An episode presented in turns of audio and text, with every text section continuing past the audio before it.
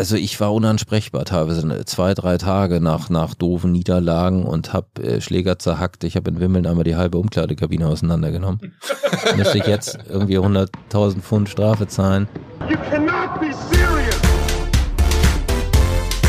Unser heutiger Gast, Jahrgang 1972 aus Hamburg, war mal die Nummer 70 der ATP Tennis Weltrangliste und spielte bei Turnieren gegen Becker, Lendl, Edberg, Chang, Jared Muster, Kiefer und viermal gegen Jeremy Bates.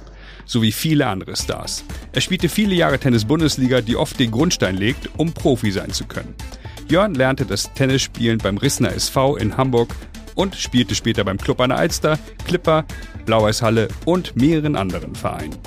Rense wurde erst spät Tennisprofi und startete nach dem BWL-Studium eine Karriere nach der Tenniskarriere. Unter anderem gründete er eine Ballschule und machte sich innovative Gedanken über Trainingsmethoden. Darüber und warum er aus dem Verbandstraining geflogen ist, sprechen wir heute mit Jörn Renzenbrink.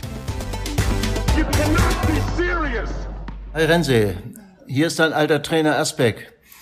Ich träume heute noch manchmal von deinem Erfolg bei den deutschen Meisterschaften in Augsburg, als du ungesetzt ins Finale gekommen bist und auf dem Weg dahin Olli Meier besiegt hast. Jörn, hast du die Stimme erkannt? Er hat seinen Namen genannt. Ja, nach dem ersten Satz. War für mich auch so ein bisschen der Durchbruch. Aus dem Nichts deutsche Meisterschaften zu gewinnen, war großer Spaß mit Peter Asbeck damals. Und du erinnerst dich damals, äh, er hat eine Wildcard irgendwie gehabt oder der Hamburger Tennisverband durfte dir eine Wildcard geben und du bist da quasi so als ungesetzter Spieler angetreten mit 18 Jahren. Ja, die Jahre davor habe ich mich nie qualifiziert oder immer erste Runde verloren. War, glaube ich, auch in der deutschen Rangliste gar nicht an 50, 60, 70. Habe in Vergleichskämpfen gegen die 20 aus Bayern 6-2, 6-2 verloren, aber in dem letzten Jugendjahr, da kam irgendwie nochmal neuer Schub. Und im Finale dann, erinnerst du dich, gegen wen du gespielt hast oder gegen wen du gewonnen hast? Das war Oliver Groß, war später auch 50, 60 Mal in der Welt. Große Erfolge gehabt, war auch großer Favorit, der Oliver Groß.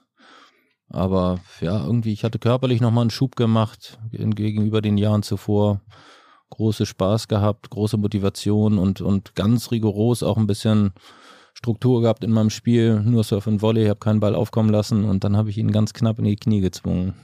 Ja, Peter Asbeck, 36 Jahre Verbandstrainer in Hamburg gewesen. Er hat sie alle gesehen. Tore Meinecke, Ricky Ostertun, äh, wie sie alle heißen. Und du warst auch bei ihm. Ich habe noch eine zweite Sprachnachricht von Assi, mhm. wie er genannt wird. Du erinnerst dich bestimmt, dass du irgendwann mal aus dem Verbandstraining gehen musstest. Ich habe zwar für dich gekämpft, aber es waren ein paar andere, die besser waren zu dem Zeitpunkt. Äh, aber wir haben das ja wieder gut gemacht, indem wir die Wildcard für die deutschen Meisterschaften gegeben haben. Ja, das war so zwei, drei Jahre vorher äh, mit 15. Ich war äh, viel verletzt. Ich hatte gerade äh, Wachstumsstörungen und Motivationsprobleme, nicht gut gespielt, mich nicht immer reingehangen ins Training. Es hat mir mehr als gut getan, dass die Konsequenz, äh, ganz konsequent mich da noch rausgeschmissen haben und mal lasse ich erstmal hier nicht mehr blicken, ein halbes Jahr und dann sprechen wir. Da konnte sich natürlich, ja, ich auch mich wiederfinden und dann später mit, mit besserem äh, Einsatz dann wieder zurückmelden. Also war das berechtigt in Anführungsstrichen? Absolut. Ich habe die Zeit nicht gut gespielt, mich nicht reingehängt ins Training und dann hat mich Assi nach Hause geschickt und meinte so, erstmal weg. Bei welchem Verein hast du zu der Zeit gespielt? Da war ich noch in Rissen. Noch in Rissen. Mhm. Und wer war da dein, dein Vereinstrainer in Rissen? Das war Volker Meier und bis aber 13, 14 und dann kam Uwe Lewacek. Der hat auch okay. mich in, in Rissen dann trainiert und Kai-Uwe Fach war dann auch Verbandstrainer, aber auch irgendwann in Rissen kurz. Okay, dann war das so eine Art Initialzündung eigentlich. Dieser Rauschmiss hat bei dir auf jeden Fall dann nochmal richtig was losgelöst, irgendwie da an, an dir zu arbeiten und das nochmal ein bisschen ernster zu nehmen. Rausschmiss plus Rissen war ganz ambitioniert. Die hatten dann Stefan Fasthoff geholt, einen sehr guten Spieler und einen Australier. Und der stand so 500 ATP. Und mit dem habe ich immer trainiert, als ich dann 16, 17 war und dann 6-2, 6-2 verloren, 6-4, 6-4 verloren, dann mal einen Satz gewonnen und da dachte ich halt, stopp, wenn ich den jetzt mal einen Satz abnehme, der steht 500 in der Welt, dann versuche ich auch mal Profi. Also das war so eigentlich damals die Initialzündung, dass ich überhaupt oder die Idee geboren wurde, Profi zu werden. Dass ich in Rissen mit 16, 17, 18 da gegen diesen Australier dann auf einmal gemerkt habe, ich habe fast das Level und der steht 500 als gestandener Profi. Da habe ich mir gesagt, nach dem Abi versuche ich mal zwei Jahre. Aber war für dich auch klar, dass du erstmal äh, dein Abi machst und und da die richtigen Grundlagen legst fürs Leben. Da war ich ja schon ein Jahr vorm Abi und hatte vorher nicht annähernd die Erfolge, dass es gerechtfertigt hätte. Es wäre lächerlich gewesen. Ich hatte ja vorhin gesagt, ich habe hab jedes Mal erste Runde bei den deutschen Meisterschaften verloren und war so weit weg davon. Also das wäre lächerlich gewesen. Ich konnte, ich, das hat sich erst so mit, mit, mit 17 so gefestigt, die Idee, dass ich dann überhaupt mal versuche. Und deutsche Meisterschaften in der, war das in der Halle dann, der Sieg in, nee, was war das, Würzburg, Witzigerweise Augsburg? auf Asche. Auf Asche. Ja. Und früher wurde ich, äh, später wurde ich dann immer belächelt, der kann nicht spielen, der kann nicht spielen auf Asche. Und trotzdem Surfen Volley gespielt auf Asche. Ja, ja, äh, das ganze Turnier, weil ich wusste, ich verliere sowieso wieder erste Runde. Und dann versuche ich mal Hop oder Top und habe dann wirklich ersten, zweiten Aufschlag Volley und auf die Returns drauf und dann auf einmal lief das und jedes Match gewonnen. Meine, meine, meine Schwester hatte geheiratet Samstag und ich so, ja klar, Montag spiele ich, verliere, ich bin Dienstag zu Hause ah, ich spiele morgen nochmal, aber Mittwoch bin ich zu Hause. Am Morgen, aber da verliere ich bestimmt und bin dann Donnerstag zu Hause. Ne? Finale Samstag konnte ich nicht zur Hochzeit. ja, okay. Aber du hast es ja wieder gut gemacht durch den deutschen Meistertitel. Du hast eben ein, zwei Namen genannt. Wer waren deine wichtigsten Trainer? Du hast Uwe Labacek genannt, Volker Meyer. Volker Meyer hat ganz früh erkannt, dass ich irgendwie äh, nach vorne gehen muss. Mit 9, 10, 11 hat er mir schon beigebracht. Lemgo, Detmold hat er mich mal begleitet zu den Jugendturnieren und da habe ich schon manchmal Aufschlagvolley gespielt und bin ans Netz gegangen und so hat mich sehr motiviert, immer sehr viel Freude vermittelt mit dem Sport und, und war selbst begeistert. Der hat mir am Anfang sehr, sehr viel gebracht. Uwe hat mich auch gut begleitet, nett begleitet. Peter Asbeck war ein toller Trainer. Wir hatten sehr hohe Intensität in den Verbandstrainings. Vor mir die Generation und mit mir noch Lars Kirschner von Hugo. Ich immer Vollgas im Training. Hat auch die Grundlagen geschaffen. Und mit 17, 18 da dieser, dieser Spieler und dann bin ich an Christian Geier geraten der schon gestandener Profi war und mit dem habe ich, da kam ein ganz großer Durchbruch, als ich angefangen habe, mit dem Tag ein, Tag auszutrainieren. Der kam auch aus Blankenese, haben immer von sieben bis neun da in den Hallen gearbeitet. Der war auch Tennis verrückt und hat mich so motiviert und, und auch die Passion so ja, mir übergeben, dass ich da eigentlich, das war dann nachher so der Übergang zum Profi. Und hat Geier zu der Zeit selber auch noch aktiv auf der Tour gespielt, ne? Der hat der voll gespielt. Er war auch mal 110, 120, also knapp an den ersten 100, hat äh, immer bei Bresnik trainiert und war sehr gut mit Becker auch befreundet, auch in der Verbandshalle auf den Becker trainiert und äh, ja, wahnsinnig guter Spieler. Und da hatte die, das, der Verband hatte organisiert für die Nachwuchsspieler mit ehemaligen Profis zu trainieren. Und dann hatten wir Donnerstag da so einen Spot, 14 bis 17 Uhr in der Verbandshalle, drei Stunden, nicht eine Stunde. Tore Meinige war da gerade verletzt, glaube ich, aber ich habe, da habe ich mit Regie Ostertun, mit Michael Westphal trainiert und dann auch mit Geier. Und dann hatten wir drei Stunden. Wir haben die drei Stunden noch gespielt. Und da ähnlich wie mit dem Australier. 6-3, 6-3 für Geier, 6-3, 5-7, 7-5, 7-5. Und dann hatten wir nachher da wirklich oft so 6-4, 6-4, 4-6, 4, 6, 7, 5. Auf dem Donnerstagnachmittag 14 bis 17 Uhr. Und das waren Spiele auf Leben und Tod. Das hat ab dem ersten Punkt hat da der Platz, äh, hat's gequietscht da. Habt ihr, um, habt ihr um Einsatz gespielt? Selten, aber er war halt auch so verrückt und, und dann hat sich das irgendwie so, ja, hochsterilisiert, würde der Fußballer sagen.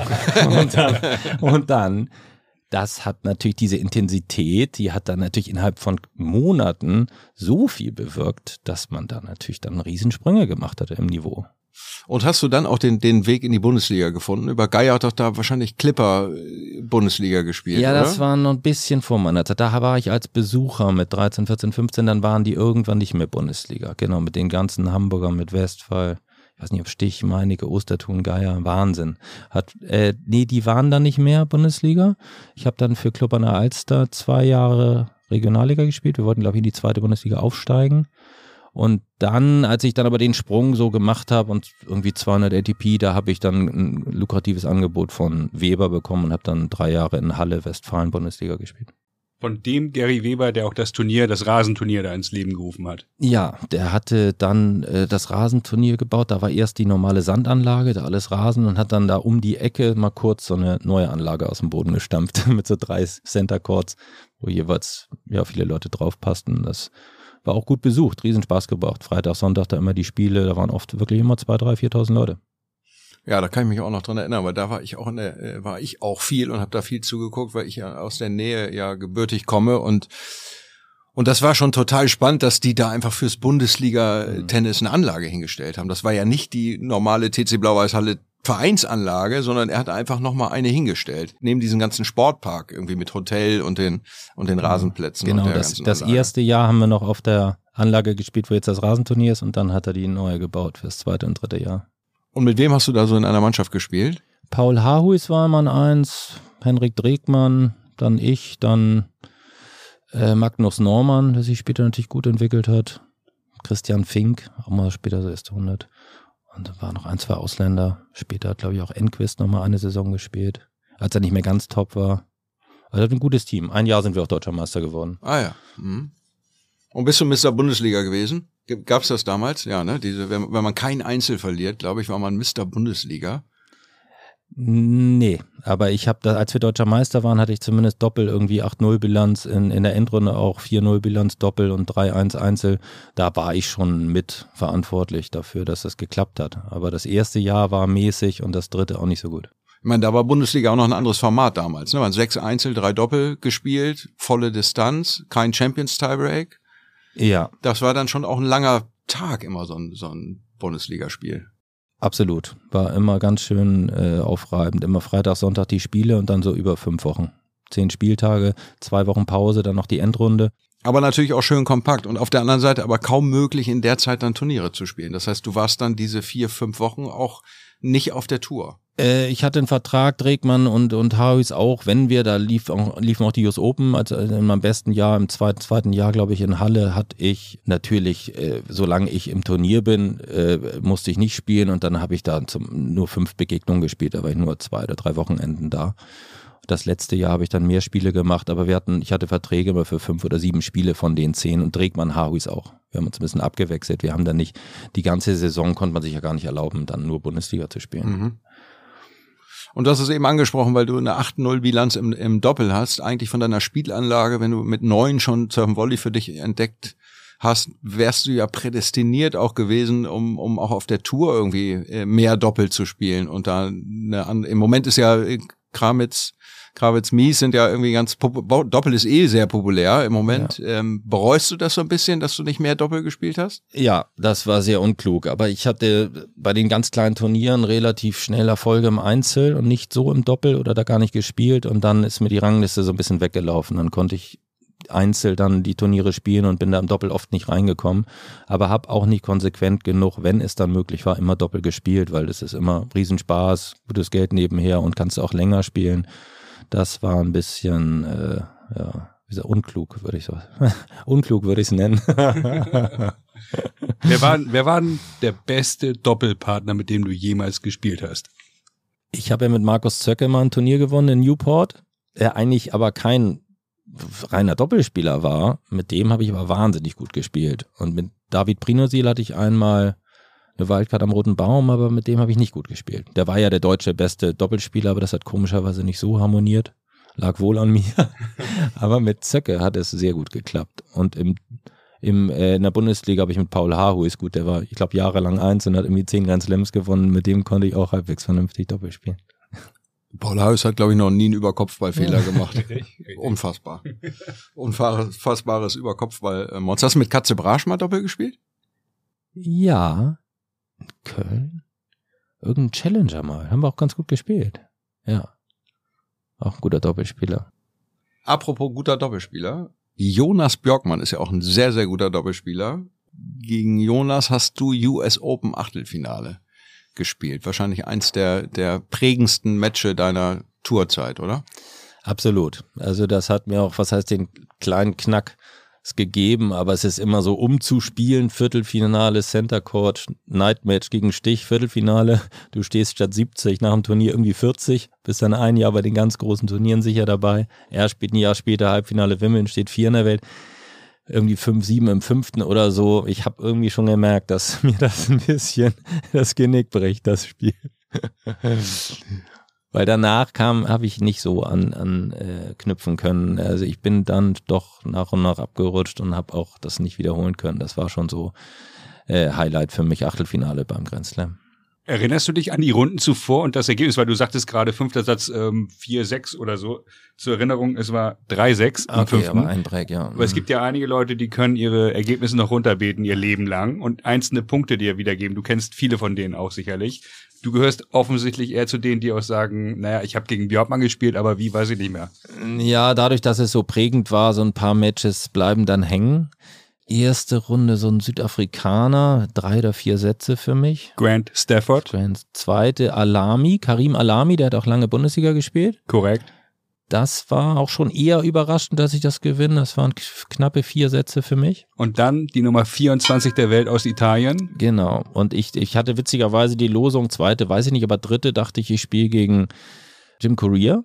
Und dann hat Jim Courier aber gegen Andrea Gordenzi verloren. Ich so, hm, und dann habe ich Gott sei Dank auf einem schnellen Nebenplatz gespielt und wieder meinen schönen Surf-and-Volley-Stiefel und irgendwie 6-3, 6-3, 6-4 oder irgendwie sowas.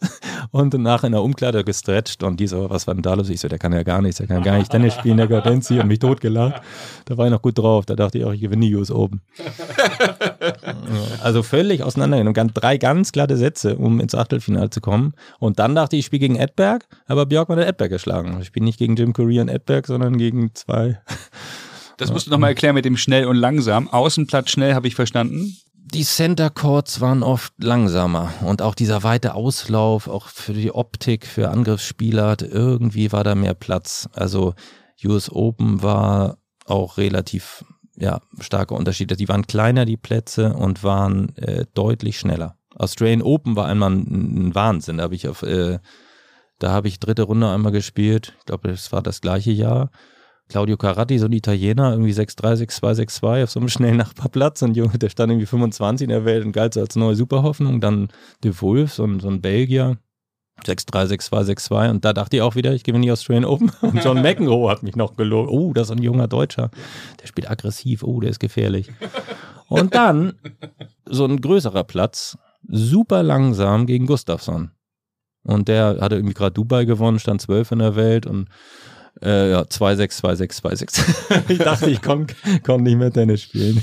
okay, der ist auch, der ist auch schwer zu spielen. Ja, der konnte die alle retournieren. Das war halt eine Nuance, langsamer und dann habe ich die Bälle nicht weggekriegt. Ja.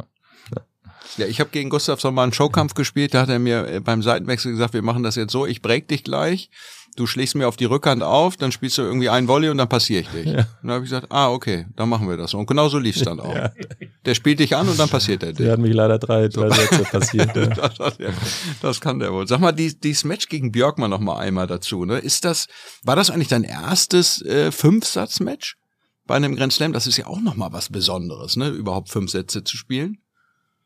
Ich glaube ja. Ich wusste von Anfang an, das war immer so von Anfang an Vollgas und äh, jeden Punkt um alles und schlimmstenfalls im dritten, vierten, fünften Satz gibst du um. Wenn du erstmal rausnimmst und denkst, ach, dann nachher ziehst du mal an, ist schon 2,6. Also ist Wahnsinn auf dem Niveau. Und deshalb habe ich da mir nicht so den Kopf drüber zerbrochen. Ich, wir hatten ein hohes Niveau von Anfang an und jeden Punkt gespielt. Und ich kann mich noch nicht dran erinnern, dass es körperlich da irgendwie Probleme gab oder anstrengend war. Die fünf Sätze war ich, war ich im, im Flow, ne? da war ich voll drin. Hab aber vorher nee, nie lange Sätze, äh, Matches gespielt. Bei den Grand Slams immer in drei Sätzen gewonnen oder in drei Sätzen verloren. kann man sich darauf irgendwie besonders einstellen, auch mental auf so ein, auf so ein Fünfsatz-Match?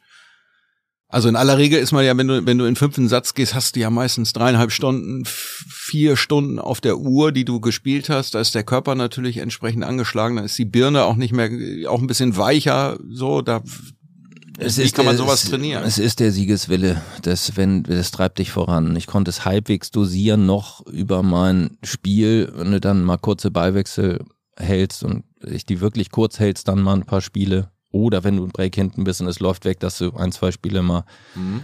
bisschen rausnimmst, ein um dann wieder Power zu haben. Das heißt, mit meinem Spiel konnte ich es auch ein bisschen dosieren. Wenn ich jetzt diese, mir wird schlecht beim Zugucken in Paris teilweise, bei diesen Aschenleuten, die da jetzt fünfeinhalb Stunden spielen und bei den, bei den äh, Match. Ich kann, ich finde es unverständlich, wie die das, ja, vier, fünf Stunden machen. Jeder, jeder Ballwechsel 20 Mal hin und her, dann wäre ich, also das, das ist ja absurd fast ja. schon. Ja, okay.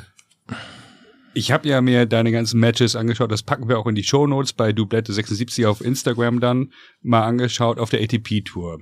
Ähm, ich muss nicht, muss noch mal ein bisschen äh, ein paar äh, Namen hier droppen, weil du hast gegen die weltbesten Tennisspieler der Welt gespielt und wenn man sich die Ergebnisse anschaut, zusammenfassend, hast du relativ häufig gegen sehr prominente Namen, die ich gleich aufzählen werde, den ersten Satz gewonnen.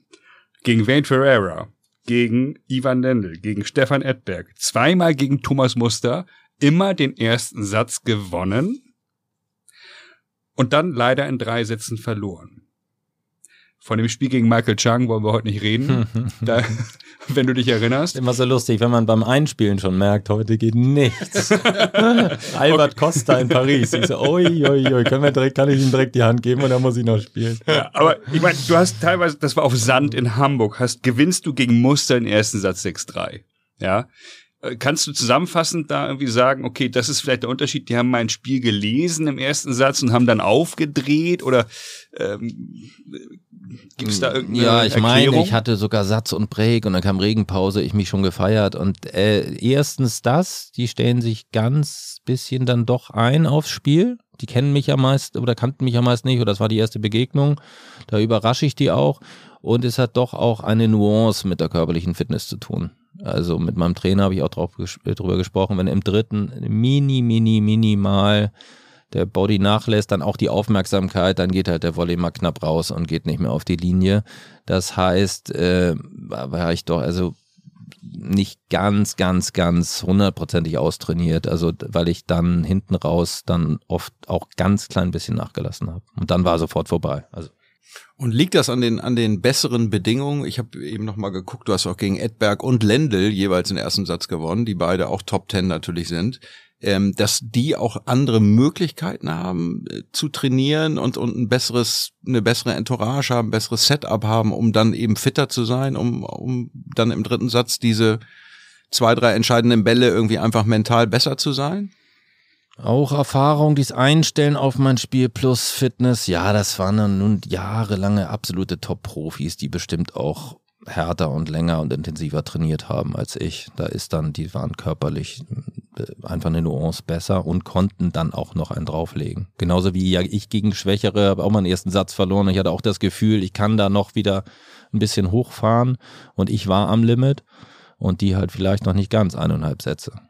Ja, und vielleicht die, was du schon gesagt hast, ne, diese Fähigkeit, sich dann auf so ein Spiel einzustellen. Du überrascht die natürlich, wenn du Surfen Volley spielst. Das haben wir Gut, ein paar haben das damals auch gemacht, aber es ist trotzdem nicht die Regel gewesen, dass man das jetzt äh, permanent spielt, ein Surfen-Volley-Spieler und dann braucht man auch ein bisschen. Da muss ja auch immer alles zusammenpassen. Also wenn du ersten und zweiten Aufschlag volleyen immer vor und es ist natürlich wahnsinnig intensiv und auch anstrengend für mich und oft habe ich aber die Matches immer, hingen dann an mir, ob ich sie gewonnen habe oder verloren habe, wenn ich dann die Fehler gemacht habe, aber ich hab, konnte schon die, die Spiele dann kontrollieren, aber das hast du auch oft zwei Sätze durchgehend selten hinbekommen, dass alles passt, weil es ist einfach nicht so routiniert vor und rückern, wie jetzt die guten Grundlinienspieler das einfach so spielen. Es war schon jeder Punkt, war, musste ich voll da sein. War natürlich auch für die Psyche relativ anstrengend, weil es so intensiv war, weil auch immer alles passen musste. Und manchmal habe ich es dann sogar mal zwei Sätze hingekriegt oder manchmal sogar drei.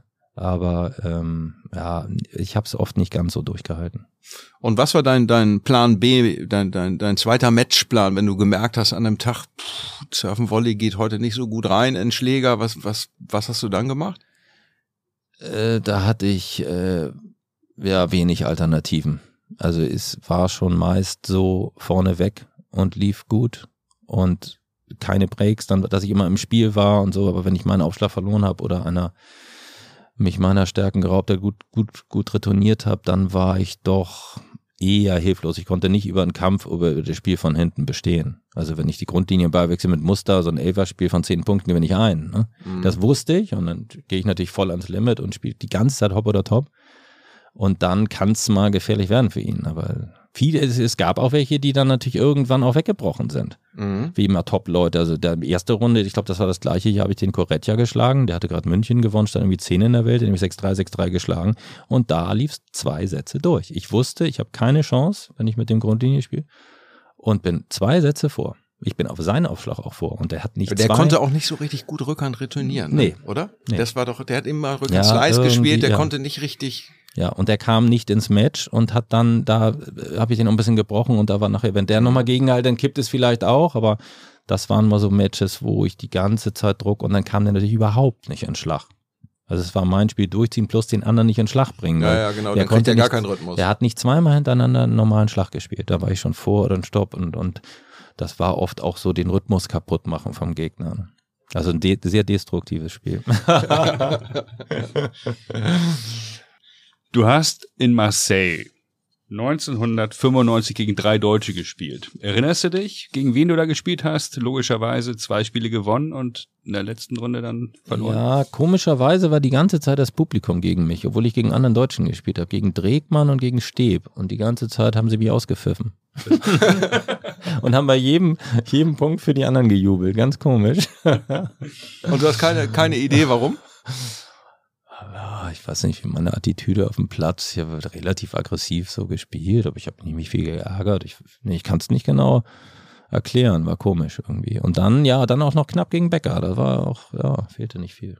6-7, 7-6, 2-6. Erinnerst du dich an das Match? Ist es was Besonderes, wo du sagst, hey, immerhin gegen Boris Becker oder sagst du, hey, ist einer von vielen Top-10-Spielern? Also die Zeit, da war ich gerade drin, hatte die anderen beiden geschlagen, äh, da hatte ich mir auch äh, was vorgenommen. Ich wollte gewinnen. Also da wollte ich nicht irgendwie gut aussehen oder knapp, äh, knapp mitspielen. Das hatte die Zeit, die Phase, die ich gut gespielt habe, äh, kam die auch nicht vor in meinen Gedanken. Also wenn ich auf dem Platz war, wollte ich auch gewinnen. Und äh, ja, hab das Spiel echt knapp gestaltet. Aber er hat nachher dann doch in den entscheidenden Momenten noch immer dann nochmal gezeigt, warum er so, so gut war. Die sind dann doch immer dahin geflogen, wo er wollte. Ja, 6-2 hat dann äh, letzten Satz gewonnen und stand äh, auf drei zu dem Zeitpunkt in der Weltrangliste. Wie man im, beim, beim Match von dir gegen Henrik Dregmann nicht für dich sein kann, ist mir ein Rätsel, weil Henrik Dregmann ist doch so ein, du hast ja mit ihm auch zusammen Bundesliga gespielt, ist ja ein, ein Urwestfale, ganz ruhiger, ganz stoischer äh, Typ, so sehr, sehr äh, phlegmatisch, unfassbar emotionslos. Ja, ich habe viele Matches gegen ihn gespielt. Ein paar Mal gewonnen, ein paar Mal verloren. Er war natürlich insgesamt deutlich höher, erfolgreicher. Also ja, wie man Fan von ihm sein kann, weiß ich auch nicht. Also super netter Typ, ne? damit, das, damit das auch klar ist, aber, aber ein sehr, sehr stoischer und sehr, sehr ruhiger Vertreter.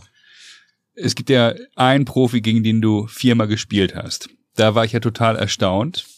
In den sieben oder acht Jahren Tennisprofi, ATP Tour, Jeremy Bates. Mhm.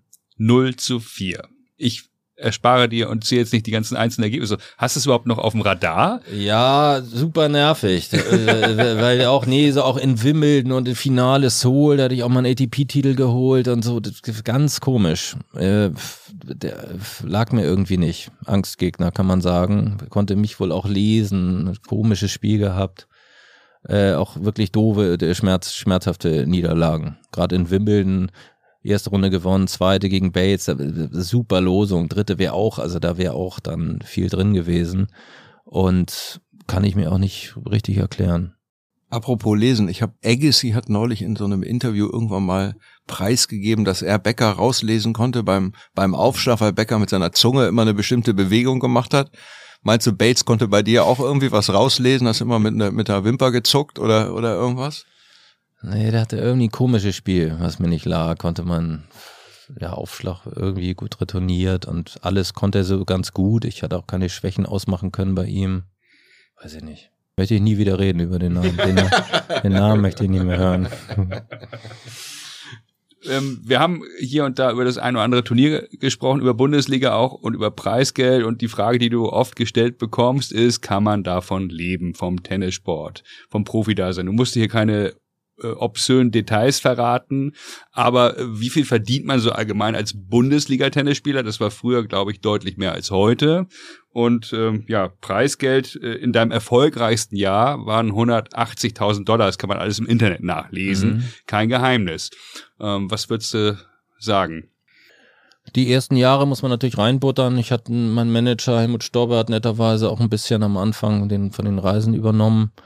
Dann war ich beim Deutschen Tennisbund im B-Kader. Die haben einen Reisencoach ein bisschen übernommen, dass da nicht zu viele Kosten anfallen. Und die große Schallmauer ist so Top 100. Die zwei, drei Jahre, die ich Top 100 waren in den Grand Slams, habe ich gutes Geld verdient. Es gab neben dem Preisgeld immer noch auch deutsche Turniere natürlich, Antrittsgelder bei den kleineren Turnieren, Reebok als Sponsor.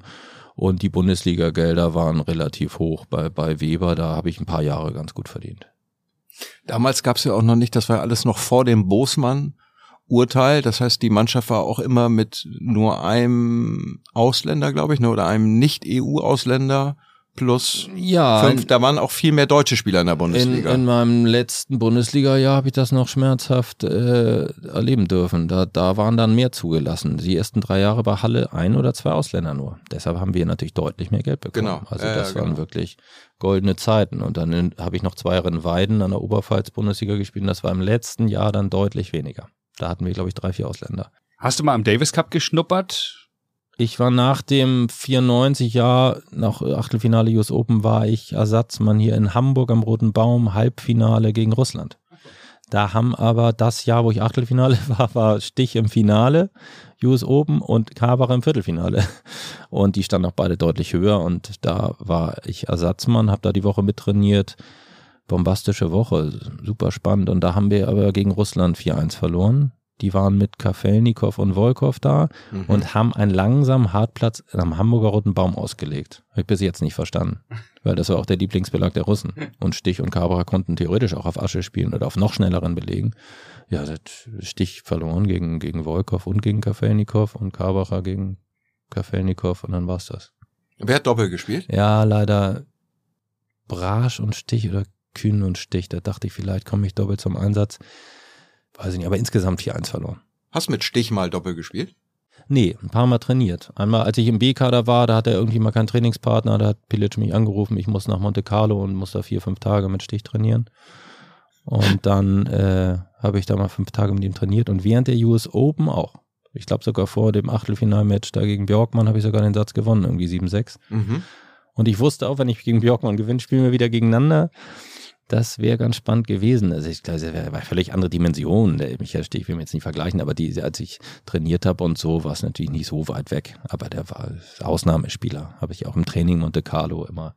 Da hatten, das war die Vorbereitung für den Davis Cup in Schweden. Deshalb äh, sollte ich dahin, hatte keinen Trainingspartner, aber super viel Spaß gebracht und, und hat man natürlich gemerkt, was er für ein absoluter Ausnahmespieler ist. Was würdest du sagen, ist das schönste äh, Turnier auf der ganzen ATP-Tour? Oder das schönste, was du gespielt hast? Jetzt gar nicht vom Ergebnis her, sondern einfach so vom, von der In Organisation. In Amerika geben sie sich immer wahnsinnig viel Mühe. Die Vorbereitungsturniere US Open haben Riesenspaß gebracht. Da organisieren sie alles für einen. Da kriegt man den ganzen Tag irgendwie Geschenke. Und dann fahren sie zum Golf und zum Jetski fahren. Und jeden Abend so Barbecues und irgendwelche Restaurants. Da, äh, New Haven, genau, New Haven. Das Mhm. war dieses Vorbereitungsturnier.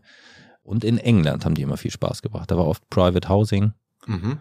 Und diese Rasenturniere, die hatten wahnsinnig viel Charme. Das war so nostalgisch. Also da wie hießen die? Ja klar, Queens, das Vorbereitungsturnier, aber auch die, die Challenger, die etwas kleineren Turniere in Bristol, Newcastle, die haben wahnsinnig äh, Charme gehabt. Mhm. Du hast ja schon viele Jahre Erfahrung auf Rasen. Wenn ich richtig informiert bin, Tom Jönk äh, aus Rissen hatte in seinem Garten von seinem Vater einen gemachten Rasen. Da musstest du auch ein paar Mal gespielt haben mit den äh, Kollegen als ja, Teenager. Irre, der hat den ein paar Mal hergerichtet. Da kam immer der Platzwart von Rissen und hat, hat gemäht, gewalzt, die Linien gezogen. Der war genau, er hatte die Größe vom Rasenturnier. Da haben wir den natürlich vorgespielt mit 10, 11, 12 Jahren, da immer die, die, die Matches in Wimbledon. Wie wichtig war denn das, damals in der Jugend gute Trainingspartner zu haben? Also der Verein, wo du herkommst, Rissener SV aus Hamburg, da waren viele recht gute Spieler. Wir haben ein, zwei Namen genannt. War das elementar oder? Ja, ich glaube schon. Der Tom Jürgen, später Kai Küster, wir waren immer ähnlich gut und äh, letztendlich von 10 oder 8 eigentlich bis 14, 15 haben wir uns gebettelt, waren zusammen im Training, haben uns immer wieder nach oben geschoben, also nach, nach oben gebettelt. Das war schon essentiell. Genau wie diese Bande vor mir da, also Ostertun, Meinecke, Westphal, Geier, die haben sich jahrelang bekriegt und waren alle vier wahnsinnig erfolgreich. Und die Schweden, in meiner Zeit, die sind auch mal so vier, fünf, sechs Jungs, die haben immer zusammen trainiert und auch sich die Coaches geteilt, sich gegenseitig angefeuert, zusammen Doppel gespielt. Das ist ganz wichtig. Dieses alleine ist ein Horror. Das war auch in Deutschland auch suboptimal, selbst im BK, das war immer minimal Konkurrenz, ne? Brino Göllner, ich war so fünf in Deutschland und dann, ah, wer spielt Davis Cup und, mm, und, und fast so, oh, wäre ganz gut, wenn er verliert, das gab's bei den anderen nicht. Also da waren, das war unterstützend. Auch jetzt die Spanier, die pushen sich Und äh, das ist, das ist natürlich sportsmanlike und, und motiviert alle. Man kann schon sagen, dass das ein, eigentlich ein einsamer Beruf auch ist, als, als Tennisprofi auf der Tour unterwegs zu sein. Wenn du nicht in so einem Setup bist mit so einer äh, Gruppe und, und äh, äh, absolut. Hat aber auch relativ oft Heimweh, wollte zurück, weil du bist immer allein auf den Hotelzimmern und, und wenn du dann, äh, klar, wenn du irgendwie das Geld hast und mit Familie reist oder mit, mit Frau und Freundin, Kind, aber du bist sehr viel alleine. Und verbringst dann die Zeit mit, äh, damals gab es ja noch, äh, konntest du keine Netflix, äh, keine Netflix-Serien durchbingen, irgendwie hast Karten gespielt ich oder hab, Backgammon Ich oder. habe Telefonate von Seoul nach Hause zu meiner damaligen Freundin immer, ich glaube, 20 Dollar die Minute. Ich hatte immer so 10 Minuten Telefonate für 200 Dollar geführt. Das ist Liebe. Das ist echt Ja, das habe ich aber nur zweimal gemacht in den Kleber. und Faxe geschickt und dann fünf Tage später auf den Rückantwort Fax gewartet. Das ist wirklich wie in der Steinzeit gewesen. Äh, Fernsehen auch nicht, ausländisches Fernsehen da Osaka, Tokio, Hongkong, Seoul, der Asientour war hammerhart. Und immer dieser Stress, abends Match, dann ist die acht Stunden vorher, kannst du nicht durch die Stadt laufen und Sightseeing machen es ist immer dieser volle Fokus auf die Matches. Ne? Also du kannst, du trainierst und dann bist du eigentlich fünf, sechs, sieben Stunden auf dem Zimmer und liest und isst und liest und dann gehst du raus und hast dein Match. Deshalb, wenn du raus bist oder Tage frei hast, kannst du natürlich immer ein bisschen was angucken. Du kriegst immer so die, die Grundatmosphäre der Städte, kriegst du immer mit. Ja, Ja, okay, so viel, so viel Zeit bleibt dann schon, dass Ja, man, dass ja, man noch mal ein bisschen was außerhalb des Ja, die Hotels sowas Eindrücke sind schon voll da, so in Australien oder Südafrika. Du hast dann immer mal die Tage, wo du natürlich ein bisschen rumfährst und wo du das auch genießt. Ne? Kommen wir mal so ein bisschen zu sprechen auf das, was du nach deiner Karriere, du hast ja relativ frühzeitig eigentlich für, für, ein- für einen Profisportler deine Karriere beendet mit 26, hast dann studiert und hast irgendwie einen klaren Plan ja auch für dich entwickelt, was nach deiner Tenniskarriere stattfinden soll. Ja, am Anfang war noch nicht so klar. Ich wollte erst so Psychologie studieren und mein Vater hat mir gesagt, als Mediziner, ja, mach mal dann, äh, studier mal Medizin und mach dann Psychiatrie und so. Die Psychologen sind alle arbeitslos, verdienen kein Geld. Habe ich mich leider dafür auch entschieden und ein Semester Medizin studiert. Das war aber hoffnungslos. Die kann, kann Latein und war schlecht in Bio und das war völlig hoffnungslos. Dann habe ich Betriebswirtschaft studiert, fünf Jahre, habe das auch durchgezogen. So Containerleasing gemacht, bei Ernst Young gearbeitet, aber der klare Plan fehlte und hatte da auch relativ zähe Jahre der Findung und habe da eigentlich überall immer nach ein, zwei, drei Jahren aufgehört. Und dann bin ich, äh, habe ich wieder zum Sport gefunden, zwei, drei Jahre ein bisschen mehr Training gemacht und dann letztendlich über die Ballschule, die ich jetzt seit zehn Jahren hier mache, mit den ganz kleinen Kindern, jetzt so eine gute Kombination von Sporttraining und auch ein bisschen Business, also so Organisation, dass ich nicht die Trainings von morgens bis abends mache mehr. Erzähl mal ein bisschen was über, über die, die Ballschule. Du hast ja so das Konzept von der Heidelberger Sch- Ballschule so ein bisschen übernommen und weiterentwickelt, was da von der, von der Uni Heidelberg entwickelt wurde. Genau, das ist seit 20 Jahren ein Programm für die, für die ganz äh, Kleinen oder so von zwei bis zehn. Und ich leite das Zentrum in Hamburg für die Heidelberger Ballschule. Das ist also schon eins zu eins das Konzept von der Universität Heidelberg mit meinem Partner Marc Ben Halima und wir machen das an Grundschulen, an Kitas und das ist so ein Bewegungsprogramm. Die Straßenspielkultur stirbt aus, meine Zeit oder Profizeit, die gehen nicht mehr raus und spielen miteinander rein in die Turnhallen, das Spielen wieder lernen. Und wissen wir, Bewegungsmangel ist eigentlich ein ganz wesentlicher Punkt und wir ja, sorgen dafür, dass so viel wie möglich Kinder sich dann bewegen in den Turnhallen, im Nachmittagsbereich der Schulen, in freien Kursen, in unseren Verein, bei unseren Vereinspartnern. Und das ist breit, aber das ist nicht rein Tennis. Das ist mit Hand, mit Fuß, mit Schläger, die ganz kleinen, die werden dann hingeführt zu Volleyball, Fußball, Tennis und mit sieben, acht, neun entlassen wir die sozusagen in Vereinssport. Wir, wir schnappen uns die ganz früh schon. Also die ersten Kurse sind die zwei Jahre. Die im, Kindergarten dann losgehen oder in der, in der, in der Ja, Anfang Kita Krippe sogar. sogar schon, ne? Ja, Ja. zwei. Wir haben äh, Kita-Partner, da haben wir Krippengruppen mit eineinhalb gehabt, die Babyballschule. Aber mit denen äh, kann ich noch nicht hier auf flache Turn üben. Und du bildest auch dann die Trainer aus mit deinem Partner Marc zusammen. Genau, wir haben so 16 Trainer, viele Studenten, äh, Sportstudenten, Erziehungswissenschaftler, Lehrer. Das sind, wie- am Anfang kamen sie durch meine Historie für, auch aus dem Tennis, waren Mhm. Tennistrainer, Fußballtrainer. Die bilden wir aus, die kriegen die Lehrpläne von uns, beziehungsweise die von der Heidelberger Ballschule und haben dann festen Plan, altersgerecht pro, pro Altersgruppe, sondern 20, 30 Stunden ausgearbeitet, dass sie das ganze Jahr wissen, äh, was sie zu tun haben mit den Kindern. Und wie viele Kinder habt ihr, habt ihr aktuell in, in euren Gruppen und in den Kursen? Also wir haben 25 Schulpartner, wo jeden Nachmittag zwei, drei Kurse laufen. Immer so 12, 14 Kinder pro Gruppe. Also wir haben insgesamt so über 1000 Kinder, die wir wöchentlich äh, in unseren Kursen haben. Wahnsinn. Was können denn Trainer, die jetzt diesen Podcast hören, von dir lernen? Ähm, viele haben kleine Kinder oder Eltern meinetwegen auch. Was würdest du denen raten? Ähm, was sollte da anders laufen? Viele Jungs gehen in den Fußballverein. Wie könnte man da äh, von dir, von deiner Erfahrung lernen? Also ich beobachte schon, dass immer weniger Eltern sich dann selbst beschäftigen. Ist natürlich auch einfach, die karren schon die Kinder oft dann in die Vereine und erwarten, dass dann da die in, vom Verein dann äh, das Training geleitet wird. Und da ist es ja immer noch zu wenig, selbst wenn sie ein, zweimal Ballschule machen und Babytoren und Baby- oder an, äh, Mini-Hockey, äh, dass die doch ein, zweimal oder auf dem Samstag früh auch mal selbst dann wirklich ja, in den Park gehen, in die Hallen und auch mal dann selbst mit den Kindern was machen. So, und da ist es im Internet oder jeder Ecke findet man ja Ideen. Da muss man nur einmal nachgucken, dass man ein bisschen was macht. Da ist schon ein bisschen diese, der Antrieb nicht stark genug mal selbst. Ist ja auch anstrengend. Selbst viele Freunde von mir, die schicken dann ihre Kids in die Ballschule, ja, mach mal bei den Kleinen. Und die schreien und brüllen da. Aber das ist natürlich intensiv und anstrengend. Aber also auf jeden Fall wäre doch ein Hinweis, äh, sich zu bemühen, einfach zusätzlich nochmal ein, zweimal doch selbst mal die Kinder anzuregen oder mit denen was zu machen. Was ist anstrengender, Match gegen Michael Chang oder zehn kleine Kinder, die vier Jahre alt sind, zu trainieren? Viel, viel anstrengender das Training mit den Kleinen. Also mit den zwei, dreijährigen ähm, Klitschnassgeschwitze. Riesenspaß, aber zwei, drei Kurse, 45 Minuten schaffe ich, den vierten schon nicht mehr. Ne?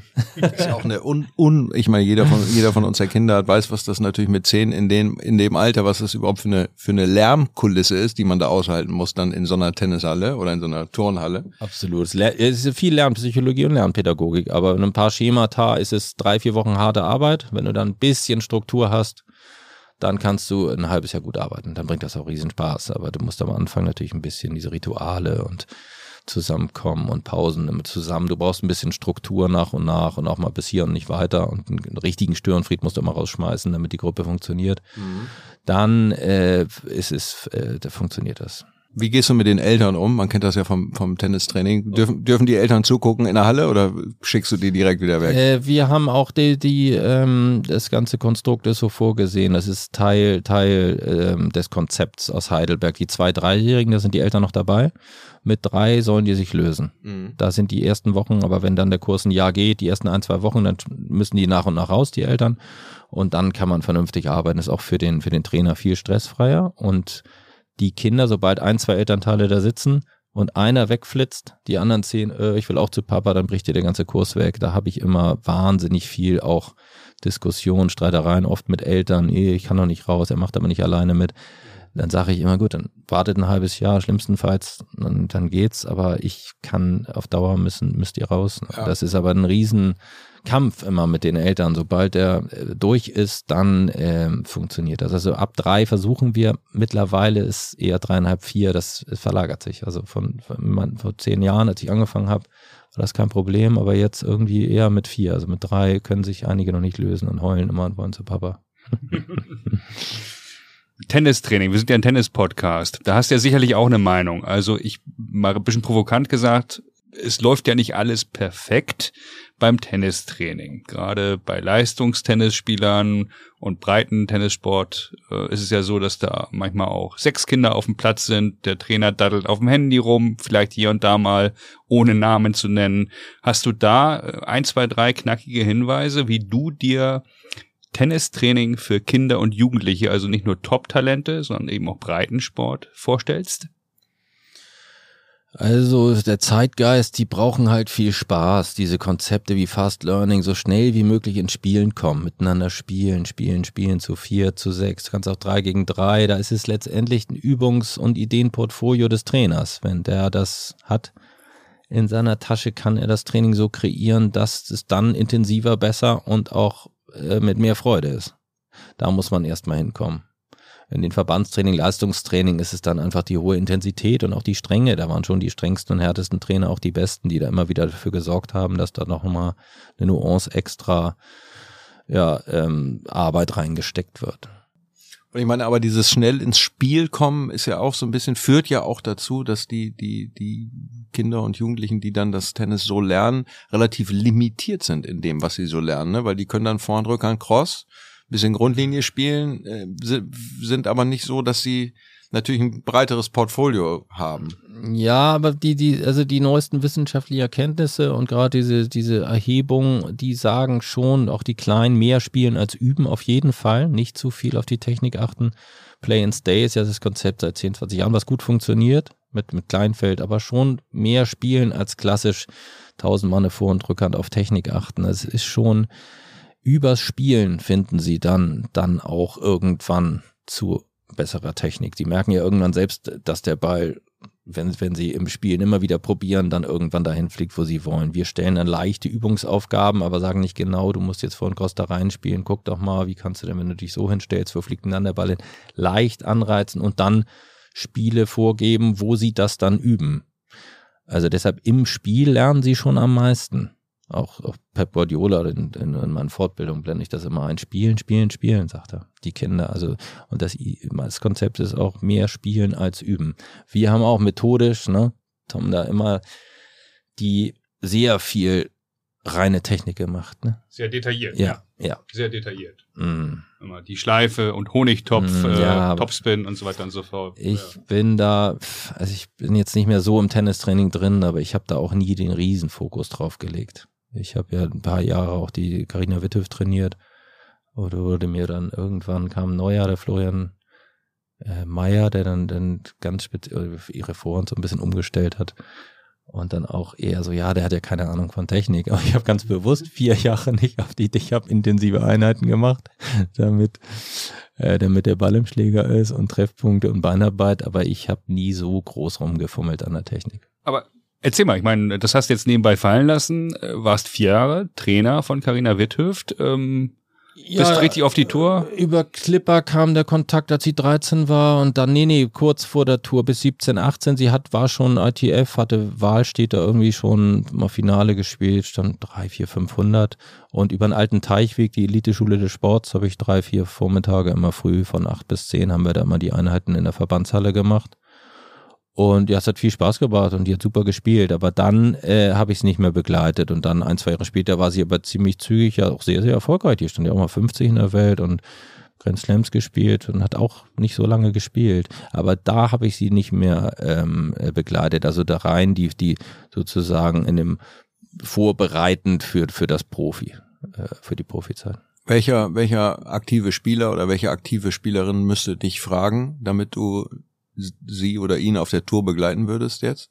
Boah, ich habe ja nicht mehr so Zugang. Also es muss äh, ja immer echt stimmen, die Chemie. Das habe ich immer gemerkt, früher auch bei meinen Trainern. Es muss irgendwie passen. Man muss gucken, dass der ja, Respekt hat, ein mag, äh, bereit ist, alles zu machen, auch was man sagt, nicht da irgendwie in die Diskussion gehen, den muss man auch erstmal finden. Also ich habe vereinzelt auch nochmal so ein paar Jungs hier und da trainiert und dann ja, aber ich, ich finde aber so, und ich denke, da brauchen wir nicht anzufangen. Ne? Der ist wie ein Schüler 15, den habe ich vor ein paar Jahren selbst noch 6-1-6-0 geschlagen und dann sage ich ihm was und ja, nee, ich finde aber so und sage ich, alles klar, komm, hier äh, lassen wir das. Nee, war wirklich so, direkt Abbruch, direkt Abbruch. Und auch bei Elite-Schule des Sports, alter Teich, relativ äh, gute Jungs, die auch Profi werden wollten und dann nach drei, vier, fünf Wochen war es mir irgendwie nicht genug die Intensität in den Trainings oder mal nach Bällen nicht gelaufen oder immer ein bisschen zu spät gekommen und sich dann erstmal fünf Minuten noch die Schuhe zugemacht. Das habe ich mehr oder weniger eine Abmahnung ausgesprochen. Und dann sofort äh, dann in der Jugendwart äh, informiert, man geht nicht. Ne? Also das kann ich geht nicht. Hat dann auch später oft nicht funktioniert. Die waren dann ganz gut, aber Profi ist halt nochmal ein bisschen was anderes. Ne? Das ist ein gutes Stichwort. Unterschied zwischen Top 70, der du ja warst, und Top 20 Spieler. Bezug nehmend auf das Training. Es sind dann nachher die Umfänge, sagen alle, du hast da irgendwie dein Grundtalent, das muss jeder haben und dann ist es die Akribie und, und der Fleiß und die Top 20 Spieler trainieren, ich denke mal einfach noch ein bisschen länger tagtäglich, noch ein bisschen härter, dass sie die Konstanz haben. Die bringen halt dann das ganze Jahr die Leistung und ich vereinzelt. Ich habe sie dann ein paar Wochen gebracht, mal gute Turniere aber nicht das ganze Jahr.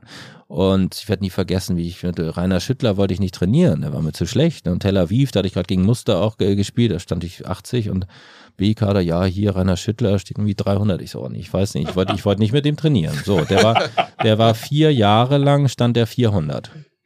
Und dann der hat aber nicht aufgehört. Immer weiter, weiter, weiter. Ich denke so, Digga, was soll denn? Das wird nichts. Verdienst kein Pfennig, das wird nichts. Und dann weiter, weiter, weiter, dann Top 100, dann 70, dann 50, dann 10, dann 4, dann Halbfinale Wimmeln, Finale Melbourne. Das kann nicht wahr sein. Und der hat jeden Tag trainiert wie ein Schwein.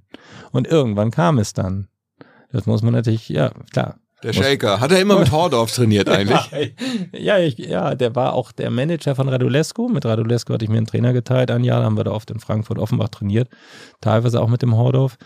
Der war meistens dabei und hat ihn noch trainiert, ja. ja. Aber der hatte irgendwie unglaublichen Sachverstand. Der hatte und noch 76er Jahrgang. Ja. So wie wir beide. ah, also gut, dann war er jünger. Das jetzt, jetzt erschließt es. Der war einfach zu jung. Also nicht ja. zu schlecht, war sondern der, war, der war der, Deswegen hattest du keinen Bock auf den. Wie das immer so ist, wenn die großen Jungs haben keinen Bock mit den Kleinen rumzuhängen. Ja, aber wirklich Wahnsinn. Wenn der hunderttausendmal erfolgreich als ich und er hat, also er war immer dran geblieben. Ne? Der war ein paar Jahre halt wirklich nicht so stark und äh, auch super Typ und so, aber irre. Einfach. Und da, wo du das ansprichst, Top 20, Top 70, hat dann irgendwann doch mit den Trainingsintensitäten, denke ich mal, zu tun. Ich hatte aber für mich das Gefühl, dass ich alles gebe, was ich kann. Also ich habe schon auch wahnsinnig hart und intensiv trainiert. Also ich kann, ich kann gar nicht sagen, ob ich nun da hätte noch länger oder noch härter trainieren können. Ich habe also schon meines Erachtens auch intensiv trainiert. Erinnerst du dich an so richtig harte Einheiten oder an harte Schleifer aller Felix Magath? In der Bundesliga, da war unser Bundesliga-Coach Günter Bresnik in, in Weiden an der Oberpfalz. Und da durfte ich mal spüren, was das heißt, einen Schleifer als Trainer zu haben mit einem riesen Ballkorb und wirklich, also man wurde schwindelig und Schaum vom Mund kurz vor, vor der Ohnmacht. Und der hat keine Anstalten gemacht, dass es jetzt aufhört, ging immer weiter, immer weiter der Drill. Also da durfte ich das mal erleben und in Berührung kommen. Niki Pilic bei der, äh, bei der Davis Cup Vorbereitung auf äh, Russland ähnlich. Äh, da habe ich auch eine Einheit gemacht, der stand nur am Netz und hat verteilt und ich bin fast fast umgekippt. Also so hart und intensiv. Ja, so alter alter Ostblock. Alte Schule, ja, ja. alte Ostblock-Schule. Die Schleifer. Ja, vielleicht ist das ja, das, das äh, sagen ja viele, dass das vielleicht der Grund ist, ähm, warum äh, Spielerinnen und Spieler aus dem aus den Regionen sozusagen ein bisschen mehr vielleicht auch Biss entwickeln. Zum einen, weil sie natürlich auch sozial vielleicht benachteiligteren Situationen kommen, als man das hier in Nordeuropa äh, so sagen kann. Und weil das Training dort natürlich irgendwie eine ganz andere Intensität hat, weil der Fokus irgendwie ganz anders zusammengesetzt wird und da einfach das das Ziel ganz klar formuliert ist. Ja, ein bisschen ist gut. Die trainieren deutlich härter. Ne? Also immer wieder diese Jugendturniere, auch international in Hamburg hier, dann gehen die mit ihren neuen Schlägern, die, die, die Jünglinge aus Hamburg und denken, sie wären schon richtig gut und spielen gegen so einen Russen und verlieren 6-2, 6-1 und das ist wie eine andere Sportart. Und in, in, in den Top 50 sind 30, 40 Damen aus dem Ostblock und genau was du sagst, die formulieren ihr Ziel mit 10, ich will Profi werden. Ich will auch den sozialen Aufstieg aus den Hochhäusern in der ja. Tschechei möchte ja. ich eine Villa in Florida und einen Ferrari vor der Tür haben. Und das schaffen die auch. Und die sind natürlich fleißiger und viel fokussierter. Ne?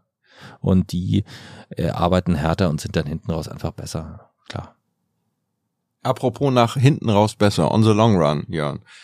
Wir müssen noch mal einmal äh, den, den perfekten Spieler aus deiner Sicht zusammenbauen. Also äh, für dich bester Aufschläger aller Zeiten Ah, ich habe ja gegen Goran und gegen Krajicek spielen dürfen. Also Stich natürlich auch, ja, Sampres, Stich Ivanisevic. Ne? Also wenn ich mich für einen entscheide, doch eher Go äh, Goran. Gegen den durfte ich in Paris mal spielen, 7-6, 7-6, 7-6 oder so. und eigentlich keine, keine Chance, Chance, auf Breaks, aber auch nicht zu breaken. Und gegen Krajicek, der hat ja auch mal Wimbledon gewonnen, ja. auch, äh, also nicht mal zucken kann man da. Also völlig unmöglich, den zu retournieren. Ist immer links, man sieht's nicht und dann mit 220 ist ein Witz. Und dann spielt er den zweiten Aufschlag genauso schnell. Der spielt dann immer Ass oder Doppelfehler und macht da einen Doppelfehler und vier Asse. Also das ist der, das ist, das war schon die, die härteste Dimension Aufschlag, klar. Also Aufschlag haben wir? Aufschlag haben wir, genau. Äh, Ivan Nisic haben wir übrigens gemeinsam, auch für mich äh, bester Aufschläger. Äh, Volley. Aber mit äh, Patrick Rafter. Ja. Meine ersten. Du kannst sie auch selber nennen. Nach meiner Schule habe ich die ersten äh, Satellite-Turniere, hießen die damals in Australien gespielt und da in der Queensland. Und da kommt Jörn Grunewald ja. angelaufen. Jörn, Jörn, komm schnell, da hinten spielt ein Australier. Ich habe jetzt eine halbe Stunde zugeguckt und dann nicht einmal ein Wolle verschlagen. So, okay. Patrick Rafter. Der stand auch so 500, dann 400 und war ein enger Wegbegleiter. Und der hat das natürlich so perfektioniert. Der hat sich wahnsinnig gut bewegt und keinen einzigen Volleyfehler gemacht. Hat ja auch Wimbledon gewonnen und dann weiß man natürlich. Ja, bei Pat Cash. Bei uns bei Club an der Alzheimer gespielt, auch natürlich einer der besten Volleyspieler.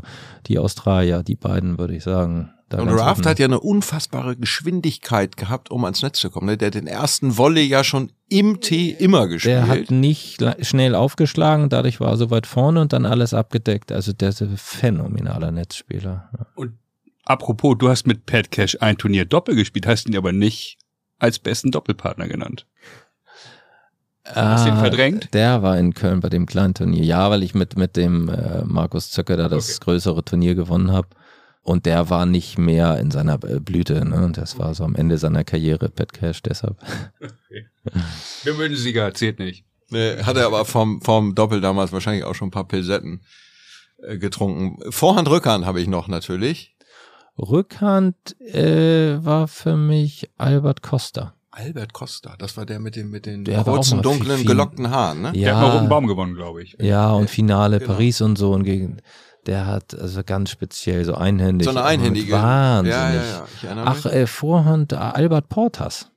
Mhm. In dem ich jetzt bei den Altherren vor ein paar Jahren mal spielen dürfen in der Endrunde. Er hat auch Roten Baum gewonnen, so ein Spanier, da äh, jedes Mal, wenn er auf der Vorhand war und Zeit hatte, konnte, konnte ich mich umdrehen, Bälle sammeln. Bälle sammeln. Immer weg. Also der war ganz extrem. Ist vielleicht nicht mehr so bekannt, aber den alten sagt er vielleicht noch was. Ad hoc fällt mir der als erstes ein. Hm.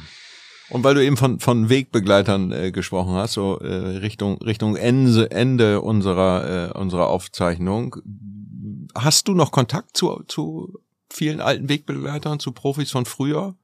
Ich habe vor zehn Jahren spaßeshalber mal mit einem Freund, mit Scott Gessner, den Henrik Dregmann besucht in seiner Pizzeria. Der hat eine Pizzeria. In Bielefeld, ne? Und der war gar nicht überrascht und hat uns wie eine Kohle ausgegeben. Die Leute mussten aber die Pizza bezahlen. Das fand ich ein bisschen befremdlich. Aber ja, über, über Dregmanns Art haben wir eben schon mal gesprochen. Und nicht so nach 20 Jahren, hey Jörn, sondern ach so, ja, hallo, was wollt ihr? Was war mit so einem Stift und Zettel? also, und mit denen ich damals ein bisschen enger war, David Prinosier, BK, da Radulescu, nee, kein, kein, kein Kontakt da nicht mehr. Gegen Scott Gessen habe ich mal gespielt in der Halle bei einem Turnier, habe ich den ersten Satz gewonnen, dann hat er im Seitenwechsel angefangen, sich die Zähne zu putzen. Danach habe ich kein Spiel mehr gekriegt. das war auch völlig irre. Ich überlege gerade, ob wir irgendeinen Schlag vergessen haben. Also Schmetterball ist noch ein Klassiker von uns beiden, Paul Hahus. Haben wir Hahus schon genannt fast, ne? Da, äh, darauf könnte man sich committen. Kannst du Paul Hahus irgendwie toppen? Irgendeiner, der einen unfassbaren Smash hat. Ja, da war der Rafter auch. Der ist irgendwie gefühlt 2,50 Meter hochgespielt. Der war nicht zu überloppen. Der war mit dem Bauchnabel am Netz, also links, rechts ging nicht. Aber überloppt wurde der irgendwie auch nie. Ich fand Rafter, vor allen Dingen, wenn man so kleinteilig werden möchte, Rafter auf jeden Fall Rückhand. Smash. Wahnsinn, wie der den gespielt hat. Ja, Kurz ne? Cross, Handgelenk, unfassbar. Zumindest, ich weiß nicht, wie gut er war, aber der war nicht überloppbar. Der war auf jeden Fall immer dran. Hat die früh gesehen, ein, zwei Schritte und dann hoch und dann hat er zumindest, kam er immer zum Schmettern. Und Rückhand-Slice, wir beide sind der Meinung, es wird zu wenig Slice gespielt. In der heutigen da Zeit. Da war natürlich, also der Stich war ja äh, filigran Techniker und der hat natürlich den Slice auch oft eingesetzt und, und Tempo rausgenommen, auch wahnsinnig präzise. Da würde ich Michael Stich auf jeden Fall nennen. Ich habe hier noch eine Nachricht von jemandem, der hat hoch Topspin übers Netz gespielt. Ehemaliger Mannschaftskamerad, ich spiele mal die Nachricht vor. Hallo Rense, ich bin's, Satellitenballi. Sag mal, wie kommt's eigentlich? Deine Schwester, international erfolgreiche Musikerin mit hoher Begabung, dein großer Bruder, was bei deiner Körpergröße dann schon was heißt, erfolgreich international Taekwondo-Kämpfer, hohe Begabung und du dann nur so ein mittelmäßiger Tennisspieler. Okay, Scherz beiseite, du warst und bist ein großer deines Sports über alle Altersklassen hinweg und äh, ja, hat immer viel Spaß gemacht mit dir. Erinnere mich natürlich an das ein oder andere, auch Trainingseinheiten, wir mit unserer sehr unterschiedlichen Spielphilosophie, du der große Stürzer, alles gerade, Vollbrett, war immer klasse. Mit mir als Coach auf der Bank hast du auch noch die ein oder andere Partie im Punktspiel ordentlich umgedreht und gerissen. Alles in allem immer eine große Nummer mit viel Freude. Lass es dir gut gehen. Hast du erkannt, wer das war? Peter Ballauf, auch mal Top 200, ich meine 170 oder 150 in der Welt vom Club an der Alster. Ihr habt mal zusammengespielt? Ja, hat mich sehr unterstützt. Immer wenn ich in Hamburg war, war für mich da, hat viel mit mir trainiert. Seine Karriere war gerade am Abklingen, aber er war auch super guter Spieler, hat, hat äh, mich sehr unterstützt und motiviert, immer mit mir trainiert. Viel Spaß gemacht. Auch, auch äh, große Passion gehabt für den Sport, ähnlich wie Christian Geier. Der hat in den Anfängen Alster mich auch sehr, sehr, sehr gut motiviert. Ich durfte ja mit Peter Asbeck sprechen, als ich die Sprachnachricht eingeholt habe äh, im Hamburger Stadtpark. Und da habe ich auch dann ihn auf Peter Ballauf äh, angesprochen. Der ist original mal in die Verbandshalle dann gegangen und hat gesagt, ich will Profi werden. Aber das äh, vertiefen wir an anderer Stelle mal. Es ist von meiner Warte aus wäre es unhöflich, wenn ich sagen würde, talentfrei, aber er war ja nicht mit dem größten Talent der Welt gesegnet und hat sich das hart erarbeitet, oder? In, in kürzester Zeit stand er 180 in der Welt, hat Bundesliga gespielt, war irgendwie 10, 12 in Deutschland. Ähm, in ein, zwei Jahren ganz harte Arbeit. Hat dann aber auch Tribut gezollt, weil natürlich dann äh, kam die Verletzung, weil sein Körper nicht so vorbereitet war dann auf diese harte Zeit. Aber innerhalb von kürzester Zeit wahnsinnig viel rausgeholt, klar. Warum Satelliten Bali? Das muss ich an der Stelle nochmal. Ich kenne ihn nämlich gar nicht. Warum, warum äh, hat er immer Mondbälle gespielt oder ja. wo kommt das her? Also Rense, nur falls das eben untergegangen ist, der große Stürzer, Surf and Volley meint er damit, ja, Brett nach vorne, so. Und Bali hat extrem Westangriff gehabt und hat mega Topspin, mhm. drei Meter. Also ich mhm. durfte mal nach einer durchzechten Nacht auf dem Center Court mit Bali trainieren, sonntags um acht Uhr oder so, unmögliche Zeit. Vorhand Cross drei Meter übers Netz, äh, eine Stunde lang. Und dann Rückhand entsprechend auch. Ähm, ja. Das ist wohl mit Satellitenbali dann okay. an der Stelle gemeint. Wie Hans-Jörg Schweier. Han Hans-Jörg Schweier im Quadrat, wir erinnern uns alle gut. Ich ähm, habe noch eine Frage, weil du hast vorhin ein schönes Stichwort äh, genannt. Die, das kann nicht sein, dass die fünf, sechs Stunden da in Paris spielen. Du meintest damit natürlich, das hättest du nicht durchgehalten, keiner von uns. Aber letztendlich ist es so, dass relativ viele Profis jetzt verletzt sind auch. Also nicht nur Alex Zverev, der umgeknickt ist, sondern viele andere Spieler auch, Dominik Thiem, Handgelenk etc., pp. Ähm, würdest du Regeln ändern? Ich kann dir gerne auch ein, zwei Stichworte nennen. Es gibt ja so konservative Menschen, die sagen, Tennis soll nie verändert werden. Tennis wurde hier und da verändert. Beispiel im Doppel No Ad. Ja, könnte man im Einzel Im auch Doppel finde ich das super. Im Einzel immerhin haben sie hinten raus bei den Grand Slams da das Unendliche vermieden mit einem Tiebreak ab 6-6.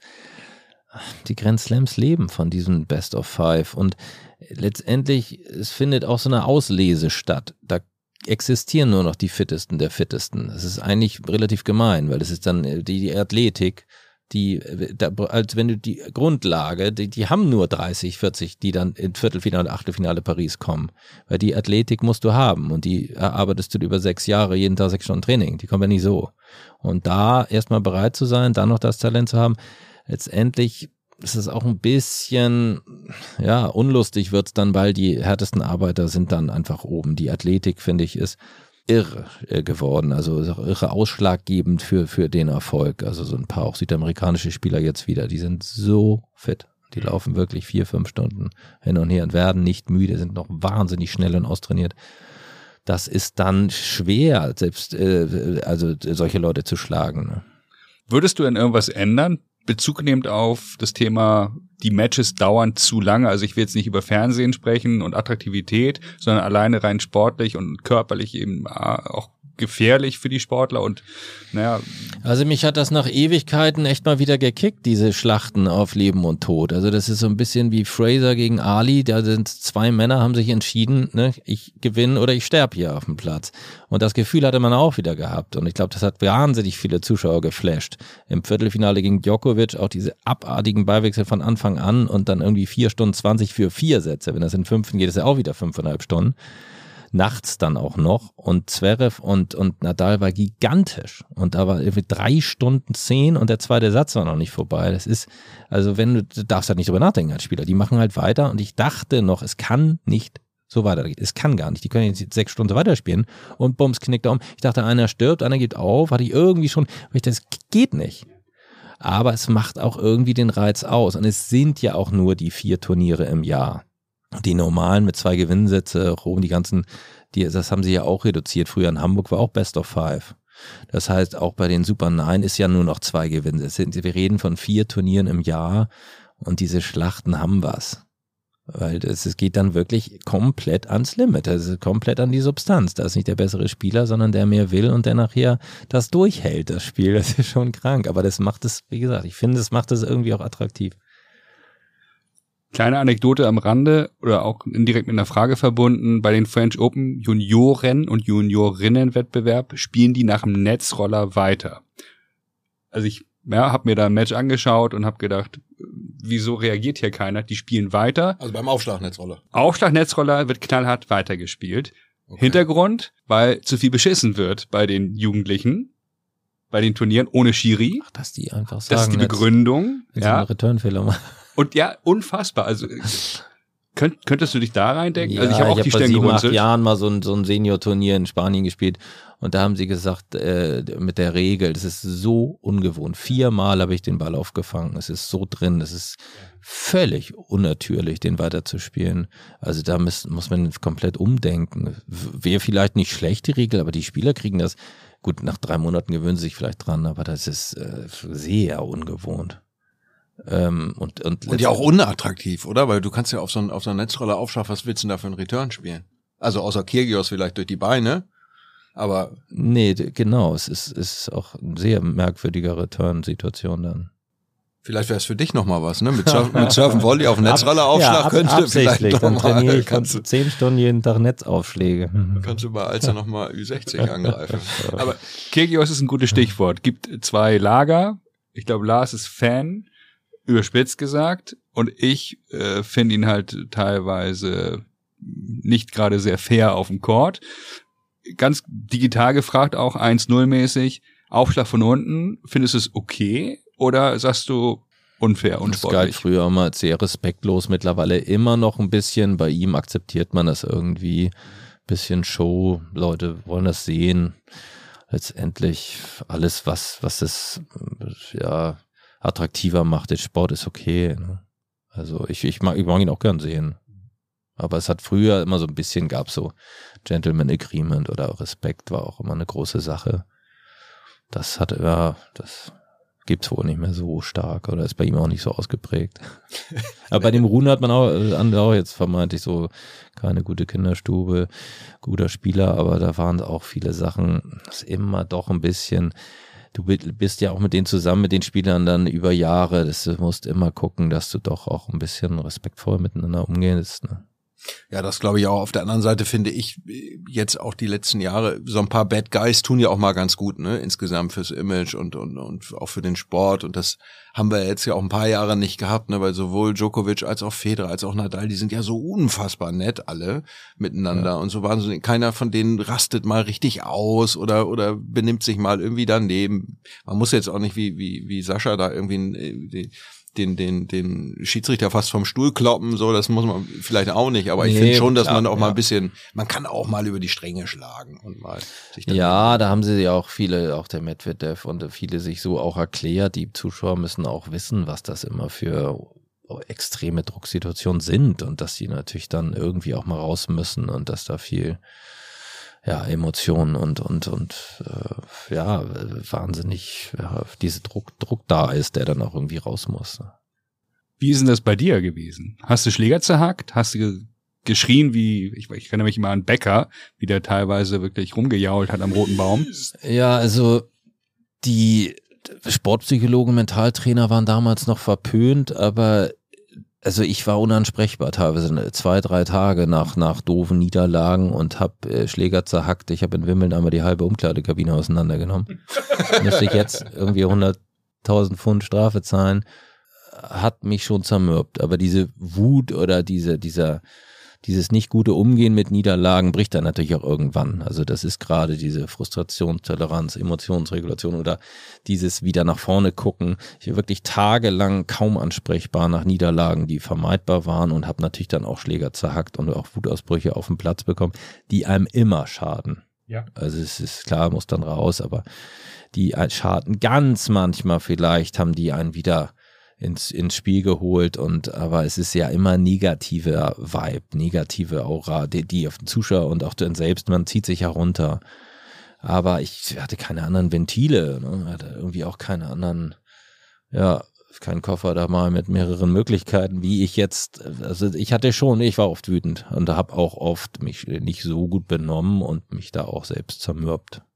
Was machst du mit dem 14-jährigen Megatalent, der Schläger zerhackt? Du bist der Trainer, bist bei den deutschen Meisterschaften, Hamburger Meisterschaften, egal. Was sagst du dem? Nee, das macht er einmal und nie wieder. Da muss man, wenn man als Coach dabei ist, ich war ja nun, was heißt vogelfrei, ich hatte, bin oft auch ohne Coach gereist und war 22, habe mein Geld verdient, ich konnte ja machen, was ich will. Ich hatte kein Korrektiv, äh, wenn, wenn du als Coach dabei bist, äh, immer äh, da drauf äh, hinarbeiten, dass das nicht, nicht passiert. Also da ist auch Abmahnung und zweites Mal ist, ist Pause oder sagst du, er muss sich einen anderen Trainer suchen. Das kann man nicht durchgehen lassen auf Dauer. Apropos durchgehen lassen Ja. auf Dauer, kon konntest du on, on the long run, konntest du in der Nachbetrachtung, hättest du irgendwas anders gemacht? Das ist ja auch immer so eine, so eine, so retrospektiv. Ja, ich habe das nochmal ein bisschen aufgearbeitet. Vor drei Jahren eine Mentaltrainerausbildung gemacht bei Dr. Spreckels. Ähm, mit seinem Partner auch äh, ein paar Sitzungen mir gegönnt, gebucht, um zu gucken, wie das so abläuft und auch äh, an mir zu arbeiten und da auch dieses Thema nochmal angesprochen, weil das heißt, was heißt, mir keine Ruhe lässt, aber es ist immer ein bisschen da. Mensch, hätte es besser sein können, hätte man noch erfolgreicher sein können und äh, wo war, hat man Fehler gemacht? Und ich habe ein bisschen zu viel gespielt nach meinen erfolgreichen Jahren, nach Jahr zwei, drei, man macht immer am Ende des Jahres wirklich an, ja, Mitte, Ende Oktober Pause dann macht man auch vier Wochen Pause, dann wird hart trainiert, sich vorbereitet, dann geht die Saison wieder los. Und da habe ich zwei Jahre fast durchgespielt, musste auch deutsche Meisterschaften spielen, European Cups, irgendwie bis in Dezember, zwei, drei Wochen Pause, saß ich schon wieder im Flieger zu den Australian Open, das hat mir das Genick gebrochen. Also zu wenig Pausen, diese Ruhephasen zu haben.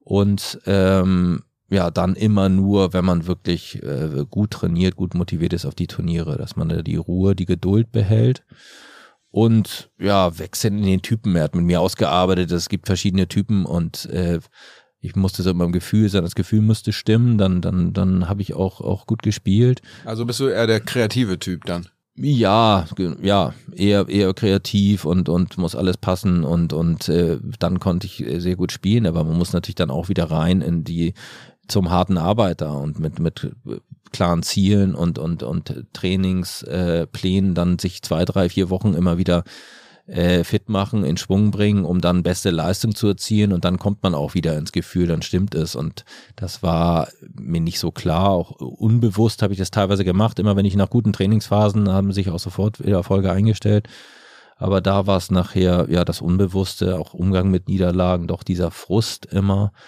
bisschen zu wenig Pause, viel Verletzung und die Reiserei nachher dann einfach so viel, dass wir da irgendwann relativ schnell dann vorbei waren. Als vorbei war, war auch irgendwie vorbei. Ich hatte nicht das Gefühl, jetzt kurz Pause, nochmal, dann geht's wieder los. Es war wie ein Stecker gezogen. Ich hatte mit sehr, sehr viel Energie mich da relativ schnell hochgespielt, aber dann ja irgendwie nicht, nicht clever genug, dann so als Vollprofi mit Physiotherapie, mit Pausen, mit Top-Coaches, dann das Level dann über Jahre halten können. Das konnte ich nur kurz halten, dann war wieder vorbei.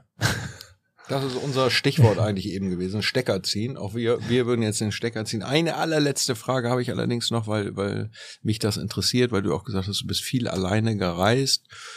Man braucht ja irgendwie ein bisschen Zeit nach Matches, um zu reflektieren, egal ob man gewonnen hat oder verloren hat. Wenn du, wenn du alleine bist nach so einem Match, weil du keinen Coach dabei hast, keinen Betreuer dabei hast, wie, wie reflektiert man dann alleine so ein Spiel? Hast du, hast du dir Sachen aufgeschrieben? Hast du, Hast du irgendwie so aus dem, aus dem Gedächtnis heraus dir Bilder abgerufen von, von Spielsituationen, von diesen drei, vier äh, Ballwechseln, die dann das Match unterscheiden, unterschieden haben? Nee, die habe ich nicht ausgearbeitet. Nach, nach Niederlagen abgehakt, eher Vergessen. vergessen, nicht rein, wo dran lag's. Nee, die waren weg, eher streichen aus dem Gedächtnis und Frust. Und die Siege, egal wie, pushen ein, motivieren einen, geben einem natürlich einen riesen Schub wieder fürs nächste Match, Selbstvertrauen. Und nachher geht es nur über gewonnene Matches. Du kannst trainieren und dich einstellen, wie du willst. Du musst einfach deine Matches gewinnen. Und die habe ich auch nicht auseinandergepflückt jetzt. In der, so retrospektiv da irgendwie, wo dran lag's, was hat gut geklappt. Nee, ganz selten. Also mit beim Trainer Karl Meiler war, war sehr viel dabei, also B-Kader, habe ich schon, glaube ich, kurz immer nach den Matches nochmal aber nicht so richtig intensiv habe ich keine Spielanalysen gemacht wie Yogi Bär. ja, sehr schön. Wunderbar. Wenn nicht, ähm, können wir nochmal die Spiele gegen Jeremy Bates analysieren. Nein. Nein. Ja, wenn wir Aufzeichnungen davon kriegen, dann würden wir das nochmal aufbereiten. Genau, als, genau. als kleines Gastgeschenk an dich. Wer weiß, vielleicht kannst du daraus ja nochmal lernen. Äh, Jörn, vielen, vielen lieben Dank. Das hat Ja, uns gerne. ganz großen Spaß gemacht. Ja, danke. Und ähm, äh, hoffentlich auf bald auf der roten Asche oder in der Halle irgendwo mal äh, in Rissen oder sonst wo. Ja, Danke, danke. Dublette 76 wird präsentiert von Karl Anders und Brainseeker Consulting. Folgt Dublette 76 bei Instagram oder LinkedIn. Dublette 76 wird präsentiert von Brainseeker Consulting.